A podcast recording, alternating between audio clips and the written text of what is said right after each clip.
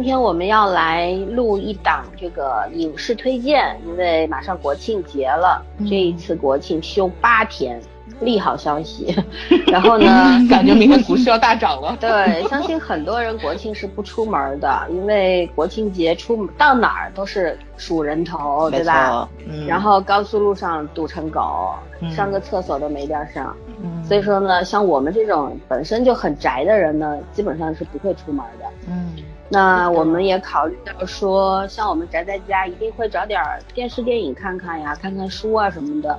那么我们就给。我们的听众朋友们也做一些推荐，大家都推荐一两部心头好，然后呢，可能是各种类型、各个国家的，所以说呢，啊，就就今天来做这样一件事儿，好吧？那我们早儿同学先来推吧。好的，那就我就先来推吧，就是。我要推的第一部剧，我暂时还没有看，但是我是快进了一下，我觉得不错，所以推荐给大家，大家一起看。还没有看，对，好，干得漂亮，是我打算国庆去看的一部剧。嗯，对，是一部台湾的刑侦剧，非常非常老，二零一五年然后上的。二零一五年非常非常老，两年了都，两年。两两那我等会儿要推一个更老的剧，更老，非常非常非常老。对，这个剧好像比较小众，因为为了大家找资源嘛，我就想告告诉大家去哪里看。但是我看了各大门户网站都没有，然后百度上搜资源吧，就是有一些可能个别渠道，大家应该去找一找，应该是能找到，因为我是百百度云的上面找到的。然后呢，就是这是一部。台湾本土刑侦剧叫做《落日》，然后它有很多客家话在里面，所以看着还是比较有趣味的。尤其是这是根据，也不能说叫根据真人真事儿吧，就是他这个男主人公应该是影射了台湾非常非常有名的一位法医，叫杨志松。然后这个法医呢，就是影射了啊，不是影影射，就是原型对对对，原型。杨杨志松这位老先生是台湾法医学会的创创始人。然后呢，可能在他这一生中就有很多这种经历过很多案件，然后培养了很多这种法医界的人才，然后根据他这个人，然后去拍了这么一部剧，嗯哼，然后所以说挺值得看的。我就是快进去搂了一下，相对来说是我看的节奏比较缓慢的一种刑侦剧的方式，就是跟咱看的日剧、美剧，台剧的特点就是细腻嘛，对，就是细腻，尤其是他这个侦破过程中。然后那种对答有来有往也是比较慢的，就是呃烧脑，但是节奏慢，所以你能跟上他的节奏 啊，这个比较好玩一点。再加上他每一个人物全都不是流量担当，没有一个帅哥，中老年 对中老年偶像比较多一点。你说好好过个节就不能让大家心里轻松一点吗？看点养眼的。但是他那个，我觉得他那个判案过程演得很细腻，尤其是每一个刑警可能面临的那些个自己的那种生活问题，他都有去展现，这是比较人性化的一个地方，是咱们看的任何一个刑侦剧类型里面都没有涉及到的一个方面，所以我觉得这个就是比较好玩的一个地方。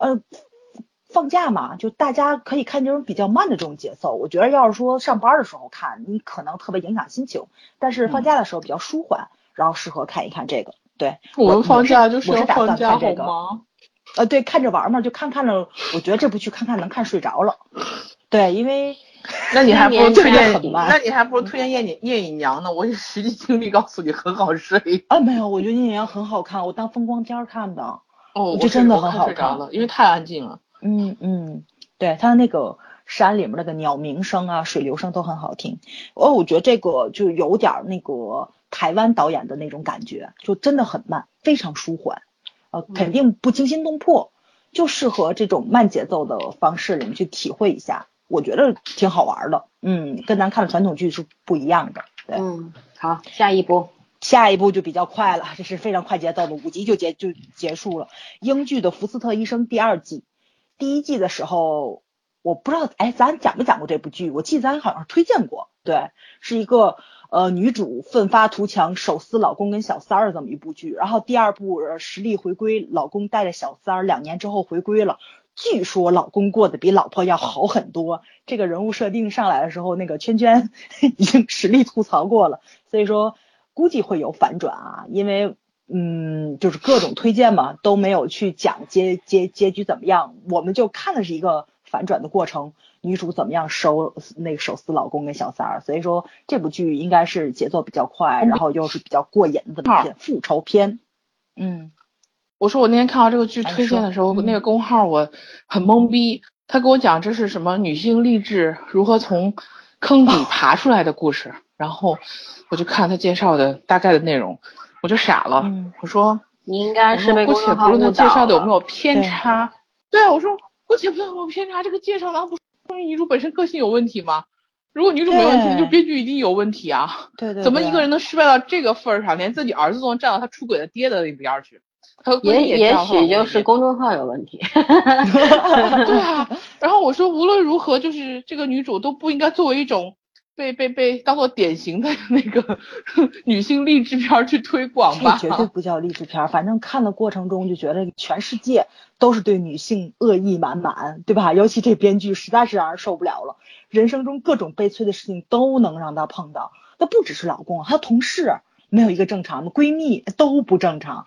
第一季看的时候，我就觉得就是她应该脱离开那个环境，她的亲人朋友。都不正常，太不正常，要么对吧？离了婚带孩子走啊，就什么东西都留给老公跟小三儿，他不想留在这里吗？觉得不想背井离乡，那留给你们好了。我真觉得这个小镇是一个很可怕的地方，但是实在没有想到这个。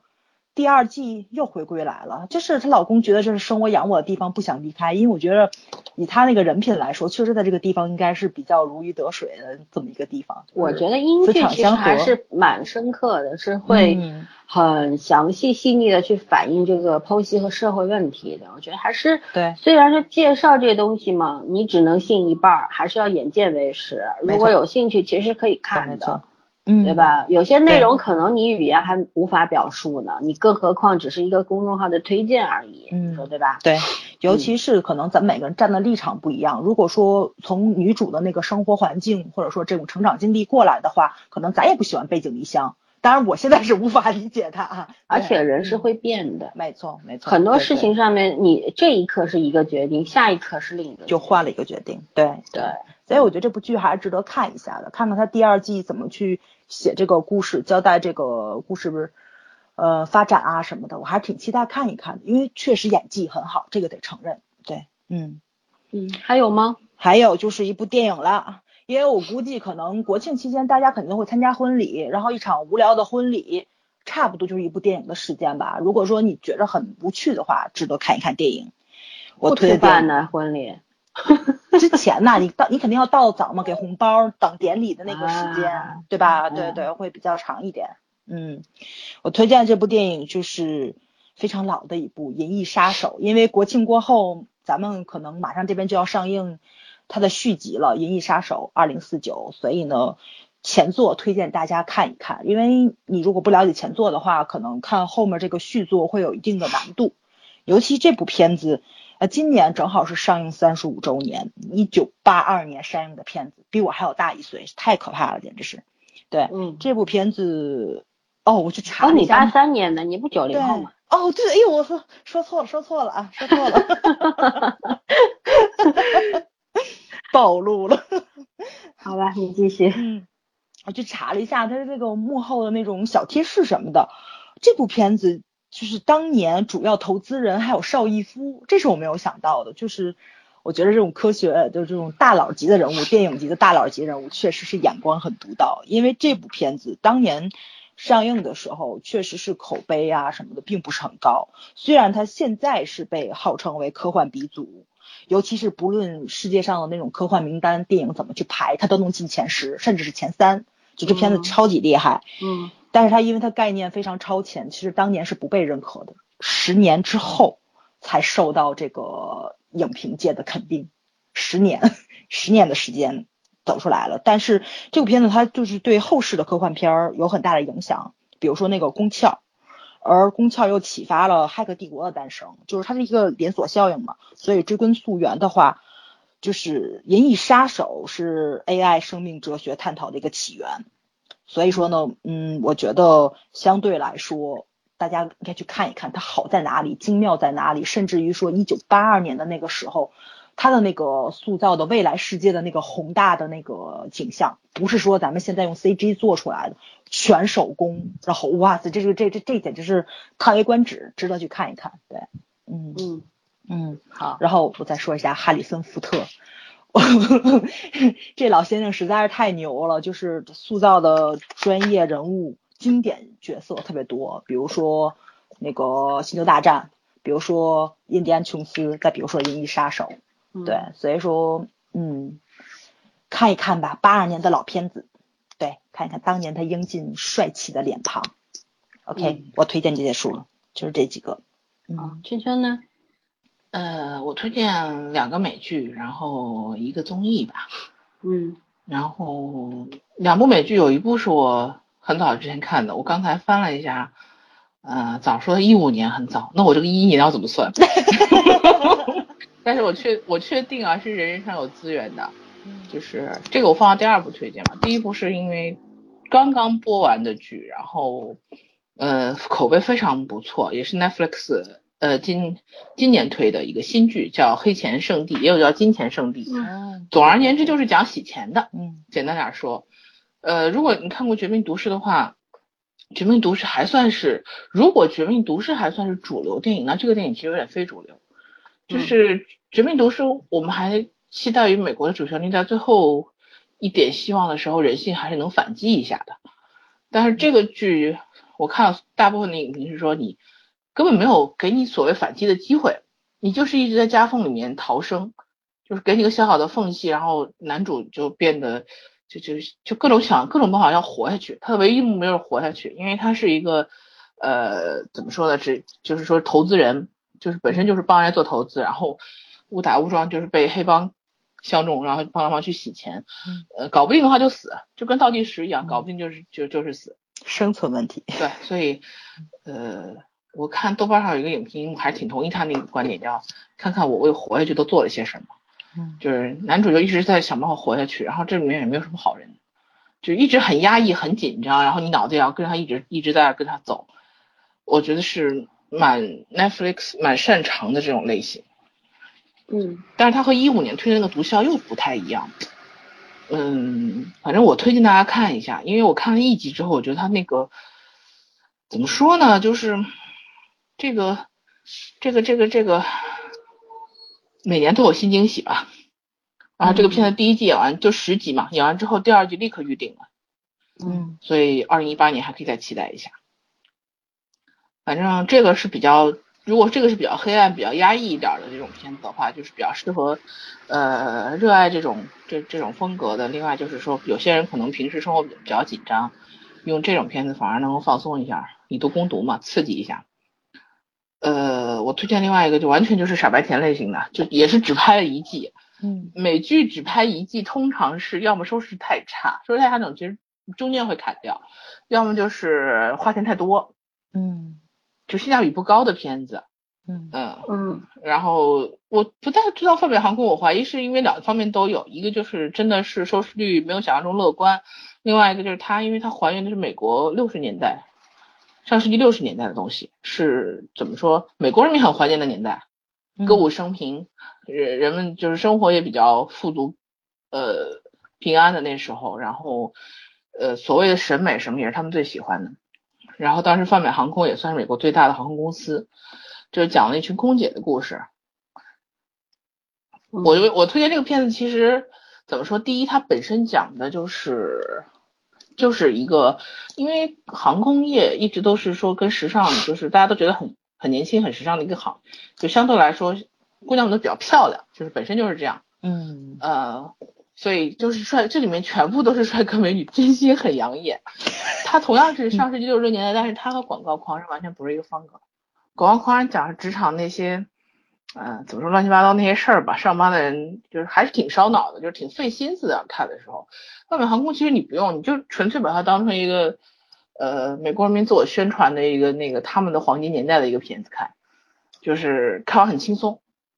整个片子到最后也没有什么结局，因为只拍第一季也只有十四集，十四集看完以后我就觉得一看就没看完，没拍完被砍住了，但是。也没有什么不好的，就是没有什么结局让你很牵挂，就看完就完了，挺开心的。所以我当时看这个片子的时候，我就留我我还存了个点儿，我的一，然后我那天翻了翻，哎，我觉得这片子还可以再看，因为本身年代感嘛，它画质差一点，你也没有是太大感觉。另外就是轻松呗，看着挺好玩的，然后了解一下航空业当年的那个怎么说美国美国当当时那个背景下人们的这种这种观念也好，审美也好，挺好玩，就是就是轻松嘛，别的也没有什么很特别的地方，而且我觉得，呃，好莱坞不是。他那边也不太拍航空类的，我记得这两年也就《三笠机长》吧，再往后拍，就讲那个也有，但是像这种专门讲空姐儿什么的，我觉得对，像专门讲泛美航空公司这种，基本没有，不像日剧，对日本空中小姐啊什么的，对对，所以我觉得还拍的还挺精心的。嗯，呃，说到泛美航空，我就想推荐一下 Smash 那个，我现在想不起来名字中文怎么翻译了，反正也是四个字的，你翻译一下那个他。他是推给那些就是喜欢歌舞剧的，因为它里面它还不像格力是，呃，怎么说翻翻唱的那些东西，它里面全是原创的，大部分第一季完全是原创的，然后请了非常多的人，那片子真的是耗资太成本太大，所以两季就拍不下去了。但是那个剧我真的很推荐喜欢这种百老汇风格的。对你那个专业舞台剧，我超级喜欢那部剧，第一尤其第一季，第二季可看可不看，第一季真的是非常拍的非常好。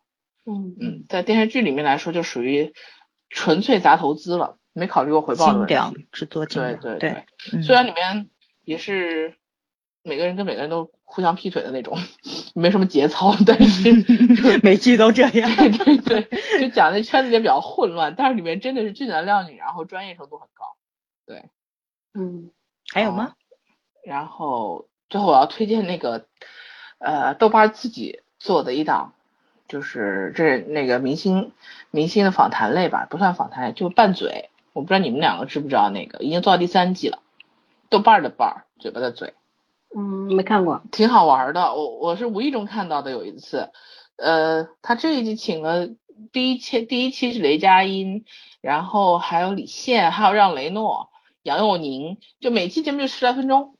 然后很好玩儿，我在微博上看到过 cut，不是一样，就是你上那个豆瓣的 APP，它会给你搜那个拌嘴，直接就出来第三季就可以看。嗯，我看了一下第三季的分数最高的就是，可能随着剪辑的水平，包括请的这些人的水平，包括台本的水平，反正就第三季分现在是七点八，分很高了已经。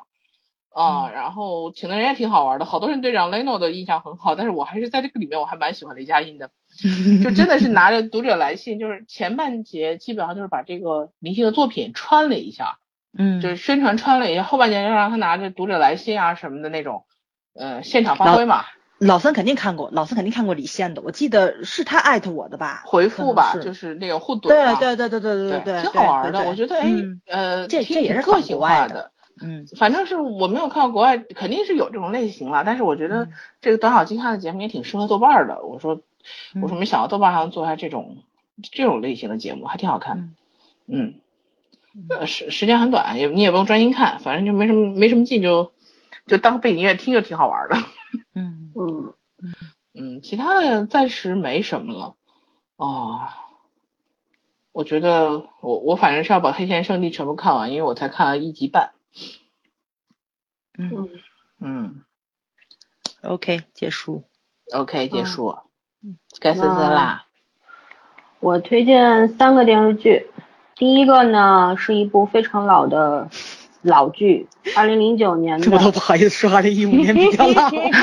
对，我这个是最老的了啊，是我的团长我的团。我以前在节目当中也推过，但是我觉得我要再次推荐，因为我相信有很多人没看过。它是蓝小龙三部曲，三部曲分别是。《士兵突击》零六年的，后来李晨、张译他们主演的《生死线》，然后还有这一部《我的团长我的团》。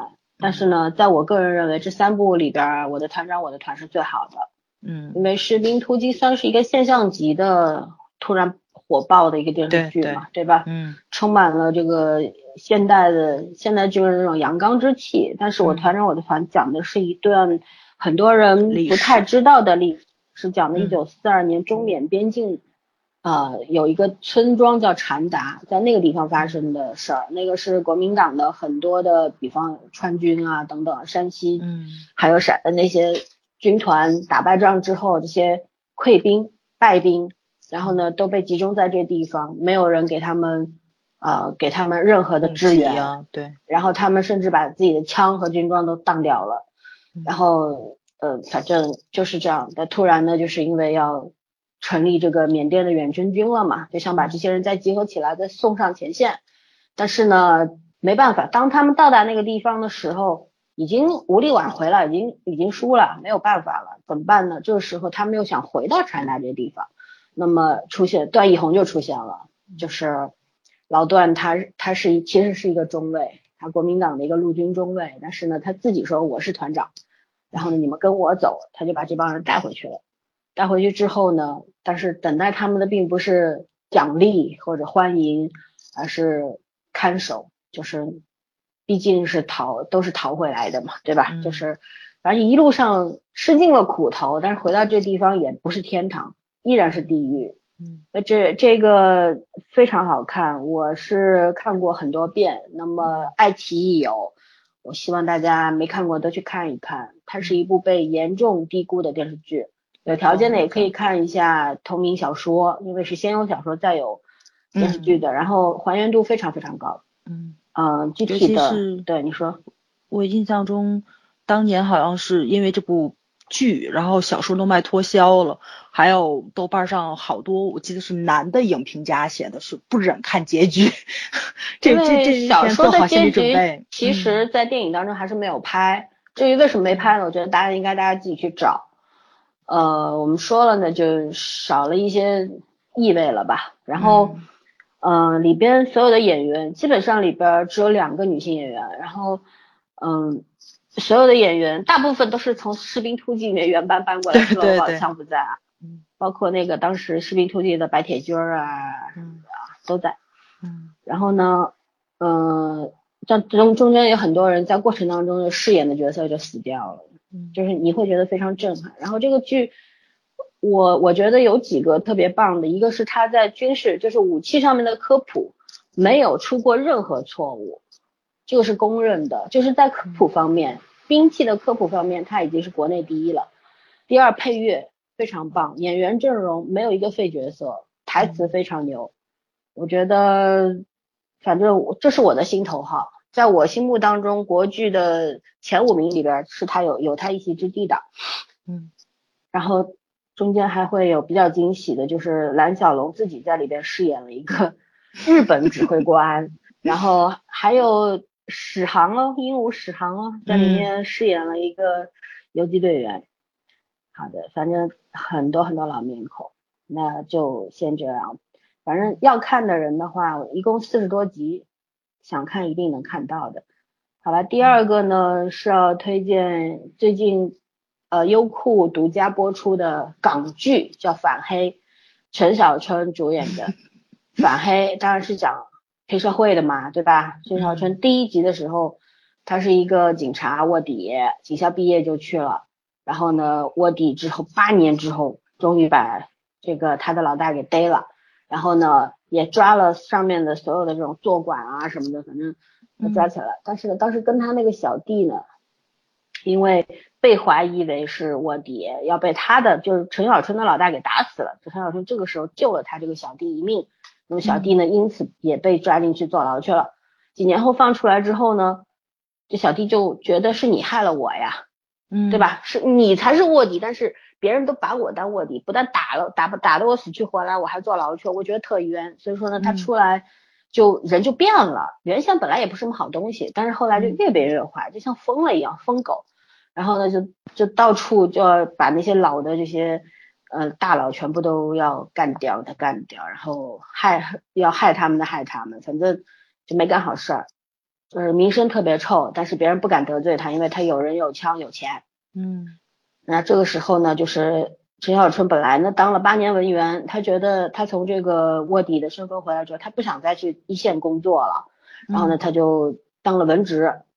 但是呢，八年之后，因为这个他原先这个手手下叫嚣张嘛，这个嚣张，这名搞天搞地就叫 嚣张是吧？他姓张，然后呢，他自己叫嚣张，然后呢就是 这名听起来很嚣张，江湖混号嘛，这个算。然后呢，就是为了对付他，那么他原先的一个长官又把陈小春给请回去了。啊，陈小春在里边叫陈凤祥，江湖人称凤凰哥啊。嗯，我我是想说。每次都跟鸟有关，还都是不一样，不就凤凰？对，这这个剧里边还有那个致敬的，就是四个人坐一块打麻将，两个警察，两个黑社会坐那儿打麻将，然后每个人出了一张山鸡，就一难道不应该是致敬《无间道》吗？听说。不是无间道啊，对，使徒行者第二部也是。那天我我插一句话，隔壁桌那个女生跟她男朋友两个人在吃饭的时候，我听到那男生问那女生，这演的什么呀？这女生说，这演就是警察里面全部都是黑社会的卧底，黑社会里面全部是警察的卧底。使徒行者第一部就蛮好看，除了那个电影很难看之外，第一部那个就蛮好看的。我就快笑死了，简直。对，第二部还没有看，但是呢，我觉得。港剧已经示威很久了嘛，对吧？嗯。然后就是我觉得这个，因为他拍的《反黑》这部剧，他拍的是八九十年代的香港，还没有回归，回归之前的，嗯，呃，是英属的嘛，殖民地啊。然后呢，就是就是很很有那个古旧的味道在里面，就是你能够看到他从道具啊、制装啊，包括。手机呀、汽车呀等等啊，全都是就是上个世纪的那种那种东西，那种腔所以说呢，其其实是做的，包括它的调色也是做的那种旧旧的，然后很乡土的那种感觉。嗯，反正我觉得很用心啦。然后我是看粤语版的。我觉得陈小春演技比以前好很多，嗯，但是他讲话永远是他脸也松了，演技也松了嘛，状态也松。你每次表扬的方式都很特别，但是他他永远有问题，他台词说不清，他讲话就那种。对，一直那样，一直那样，这是个特色。对，但是呢，大家如果听不懂粤语的，因为我是可以听懂，不用看字幕就可以。但是有很多如果听不懂的，可以去看那个国语配音版，因为是 TVB 的配音组。亲自配的，然后给陈小春配音的就是《无间道》里边给那个梁朝伟配音的人，所以你会觉得特别熟悉。而且国语版我看了半集，我觉得配音也是很 OK 的。嗯，好吧，里边你会觉得很精致，就是所有的黑社会老大都是曾经你在熟面孔。对，《古惑仔》里边什么大逼哥呀，那时候《古惑仔》里边大逼哥死了，这里边他也死了，反正他是死亡专业户嘛。老三，那他应该跟那个金南金南城其他老三，他那个，我想问一下，他第一集逮捕大佬的时候，是不是那个微博上那个就倍儿有名那动图，就是一堆警察在外面举着枪，然后一堆特有名的那种经常演黑社会大哥的时候，就是从屋子里一个一个抱着走出来，对，那就是这个，呃，不是，他这个是是这样的，他和他他的大佬这天和另外一个人叫火使的，嗯。呃，两个人呢要争坐馆，因为上一任一任坐馆已经到期了，到今天到期了，然后这两个人要争坐馆的位置，就掌门人嘛。结果呢，就是这个时候警察，因为陈小春是卧底嘛，反黑组就掌握了所有的情况，就包围了吧这地方。嗯。但是呢，当中就是那个嚣张这个小弟，当时他去撒尿去了，然后警察包围的时候，他在包围圈外面，然后他看到这个情况的时候，就把他们开来的那辆奔驰给开走了。开走了呢，就是这个时候大佬们决定，那原先那些老的老江湖啊，就是觉得说，哎呀，我们干嘛还要跑呢？我们也没带枪，我们也没干嘛，嗯，反黑组也不能把我们怎么样，顶多坐一坐一阵牢，我们就放出来了。然后呢，有很多大佬就选择抱着头走出去，但是呢，陈小春的老大韩冰和那个火使哥，他们几个人呢决决定从那个密道逃走，因为他那个带了枪了，所以你警察抓来不就是。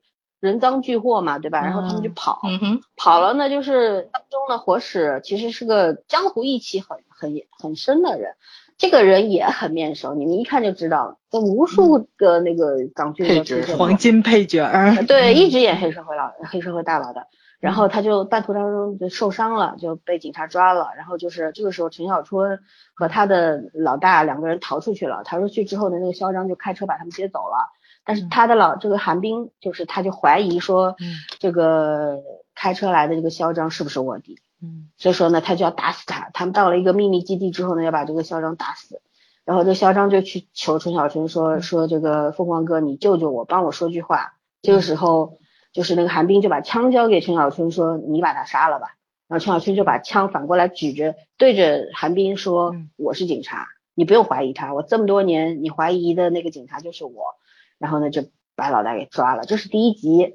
然后后面其实就是讲的是，就是中间有非常快快的一组镜头，就是他一年一年一年是怎么过的，永远是一个天天早上起来到一个小卖部去拿一瓶奶，然后去跑步，然后上班儿，从不会电脑到学电脑，就是在讲他八年的过程。然后基本上第二集后半程开始就讲他回到了反黑第一线，是这样一个事儿。所以说呢，我是觉得目前才到第八集啊，但是。真的让我看到了很多年前港剧的味道，你知道吗？嗯嗯，就很久没有看到港剧的这个味道了。我是看港剧长大的孩子，所以说我对港剧是倍儿怀念，对吧？对，很怀念。然后确实是，我觉得不管好不好吧，但是我觉得那个那个 feel 在，你知道吗？对对对，嗯。所以说喜欢看 TVB 的朋友们可以去看一下，关注一下。然后呃，还这个还是可以的。当然，它比较恶心的一点就是。他要充会员 才能看后，现在四集呃八集嘛，非会员只能看四集，然后会员能看八集。当然可能如果你百度云上也会有资源，但我们不不鼓励看盗版啊，要支持正版，好吧？反正哎呀自己想办法吧，我也没办法。然后 最后呢推一部英剧，其实这部英剧呢还更早了啦，其实最近才百度 云上出了资源的。嗯，出了资源呢，我就我就看了这个，目前因为它一季只有十集，我看了六集，啊，我觉得真不错，比那个美剧《尸骨寻踪》啊什么的好看多了。哎，你们知不知道国剧出了一个古语啊？没有，中国首席女法医王雪梅为原型进行创作的。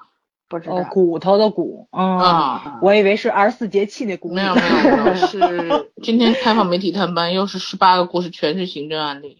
啊，没看，不知道。让我把话说完啊。嗯嗯。这个这部英剧的名字叫《无声的证言》，目前我们能够在百度云找到的资源应该是第十四、十五季的。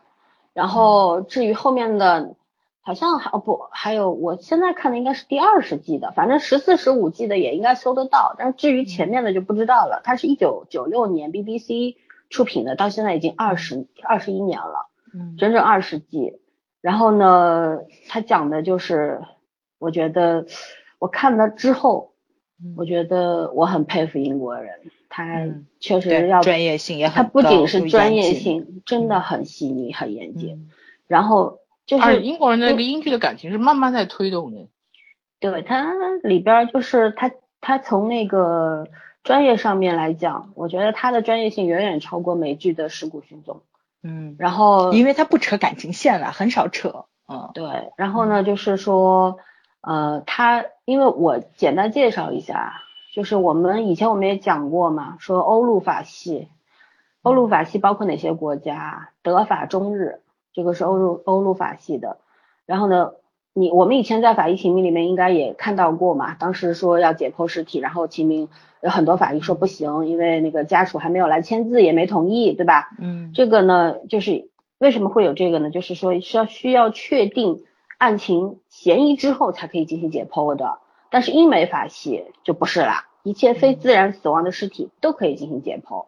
嗯，所以说呢，这个这个法医主题的电视剧作品，它就是在讲这样一个呃这样一件事一个事件，然后呢，它的创作空间就非常广泛了，它也不会有什么条条框框的制约，对吧？嗯，然后呢，它里边会从那个法医病理学这个角度来拆解剧情，因为它的它的那个它的那个还原，你们看了之后可能会有略有不适感，它里边的很多的。那个解剖的镜头非常真实裸裸，但是它你不会觉得太恶心，就是不是那种像韩剧那种人为制造的那种恶心感，嗯，或者是什么，就是说，反正这些东西我怎么去解释呢？放心放心，我们这是看丧尸片长大的人，绝对不因为这点解剖我觉得我觉得就是拍的是很蛮真实的，嗯，然后呢，它就是每季十集，两集就是一个独立的案件，嗯，然后非常的紧凑。而且我我觉得是环环相扣，悬念也做得非常好。然后但是呢，每每个结果几乎都反转，嗯，这点做的很牛的。然后他的受害者基本上就是千奇百怪的死亡，有些看上去是溺水身亡的，但其实他不是溺，不是死于溺水。然后看上去是自杀的，他不是死于自杀。然后还甚至于就是在这个二世纪里边讲了什么，还有就是泥沼里边埋了上千年的千年女尸也拿出来叠口，有 有好玩啊！对，然后他还就是我前面说他还原了大量的这种真实场面嘛，比如开颅取脑，全过程他都会给你看的，要做好心理准备。然后人类内脏的大面积特写，真的很重口味。然后中间我可以介绍一下我目前看的这一季第三集，里边涉及到同性啊、性虐待啊等等等等等等，反正 你再介绍下去，这期节目你就播不了了。其实没关系啦，我觉得人家敢拍，我们怎么不敢看呢？但是重点不是看这些，而是要看法医工作的意义在哪里，就是让尸体说话。这部剧叫《无声的证言》。对吧？已经死去的这些尸体，他讲的才是最真实的东西。法医要做的就是把这些最真实的东西来来告诉这个世界，对吧？还他们的清白，然后让他们的死不再那么的孤孤独，然后那么的可悲。我觉得其实法医工作是很棒的。然后这里边也有一些呃情感像什么的，法医们在一块工作总有点那个什么，对吧？然后这个卡斯也是很牛逼的啊，看了之后也会看到说这里边很多熟面孔，对，然后最牛的是什么呢？颜值超级高，英剧的颜值除了卷福都很高，我觉得。卷福那赢的不是高度是长度，是那个啊对长度 马脸嘛。然后就是男性角色，我觉得我反正看到现在我是觉得都非常的英俊，然后高大。最起码都是这种接近，就是一米八五以上，接近一米九的那种身材，然后每一个都长得很好看。反正我觉得就是你，你哪怕对这个法医什么的有点犯怵，但是你就看颜值也够了，是是一部可以让你这个这个各取所需的剧啊。反正我是很喜欢。嗯哼，但是就是但是资资源比较难找，反正且看且珍惜吧。反正能找到就大概三。我好像见得到这个片子，但是我现在不记得在哪见，我可以应该是可以搜到。人人上有，人人上有，人人上没有没有没有吗？我找了没有。在不可能啊，这么老的剧哦，你找呀，不用不可能，事实说明一切啊。这这背不住，这删掉是有可能。而且这个剧在国内，因为英剧其实。近几年才逐渐被大家接受的那个接受度比较高嘛，嗯，对。其实以前大家很多人还是看美剧为主的，对吧？呃，看英剧的还英剧有点，就是它有它那个就是像你说太细腻了，所以你稍微跑神就很容易跟不上，更烧脑。其实啊，对，美剧是套路的，而且它那个讲述的方式，嗯，就就会让你会去不由自主的跟着他动脑子，主要。英美剧我觉得风格还是差的比较多。你看喜欢看英剧的人大多不喜欢看美剧，看美剧的人很少喜欢看英剧，就是题材差不多，也是有鄙视链的嘛。对对对，鄙视链就这 问题。对对对对，嗯嗯。好，那反正三部电视剧我介绍完了，然后我也推一个综艺嘛，就这两天我在介绍早儿和圈圈看的，嗯，然后我们。呃，很快会讲的一个综艺叫《生活相对论 》，讲的就是明星和素人生活的两天一夜、四十八小时当中发生的故事，一种碰撞，就不同的人之间的碰撞，大明星和普通人之间的碰撞，它涉及到很多问题。第一集讲的是孩子的教育，然后第二集讲的是城市人和两个在山里面生活的，山到山里面去生活了。对对对，就是其实。就大家去看一下吧，我觉得虽然它主观性还是有点强的，而且呢，这个剧它要突出相对两个字，嗯，就是要突出两种不同的生活理念，还有等等各种理念、不同价值观的碰撞。但是我觉得虽然指向性很明显，但是还是很值得看。对对，嗯，基本上就这样吧，能能推的就这么多。反正我觉得国庆就八天，也不可能把我们推的都看完，对吧？对对对，挑喜欢看的看就可以了。对对对，挑自己喜欢的啊。我们本来就比较重口味，所以推的大多数都有点重口。是真不重，就你那个无声正言可能有点重，其他都不重。其实我觉得还好啦，我看了没有觉得怎么样，我觉得这个才叫真实啊。嗯，大家现在都是有那种吃麻辣烫看着解剖学的水平。对对，就是以前法医秦明里边就是那个什么人皮啊，什么乱七八糟高压蒸肉啊，什么乱七八糟的。其实你说真实嘛是真实的，道具做的逼真嘛还可以，也没有就是到哪个份儿上。但是我觉得那个东西叫什么？只是模仿真实，是模仿。嗯。但是真正的真实，我觉得是还原度。嗯。跟模仿还是两个概念。所以说呢，我我是建议，如果能找到这个资源，大家去看一下。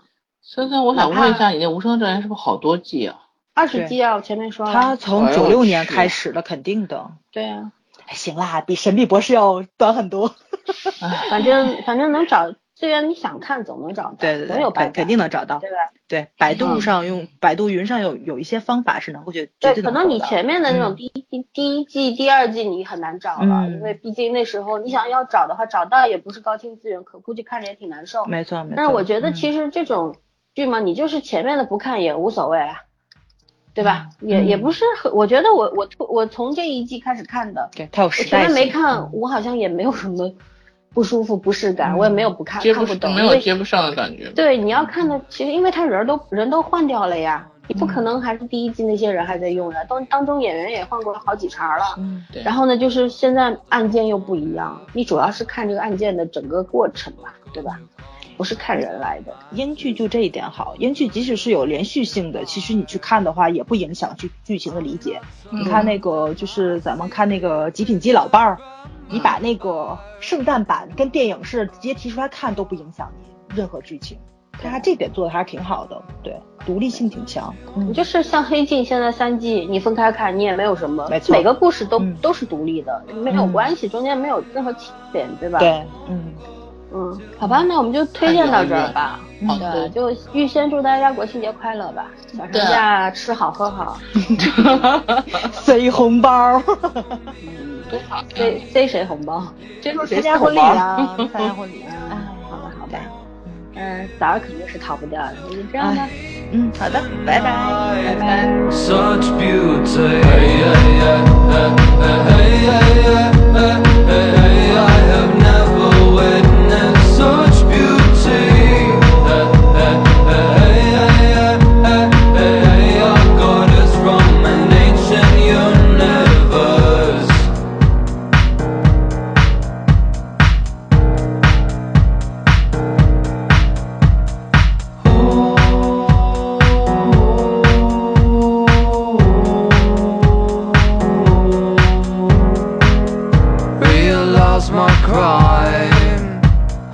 Took a step back or two Wish I could press rewind. It's just that I wanna bide my time with you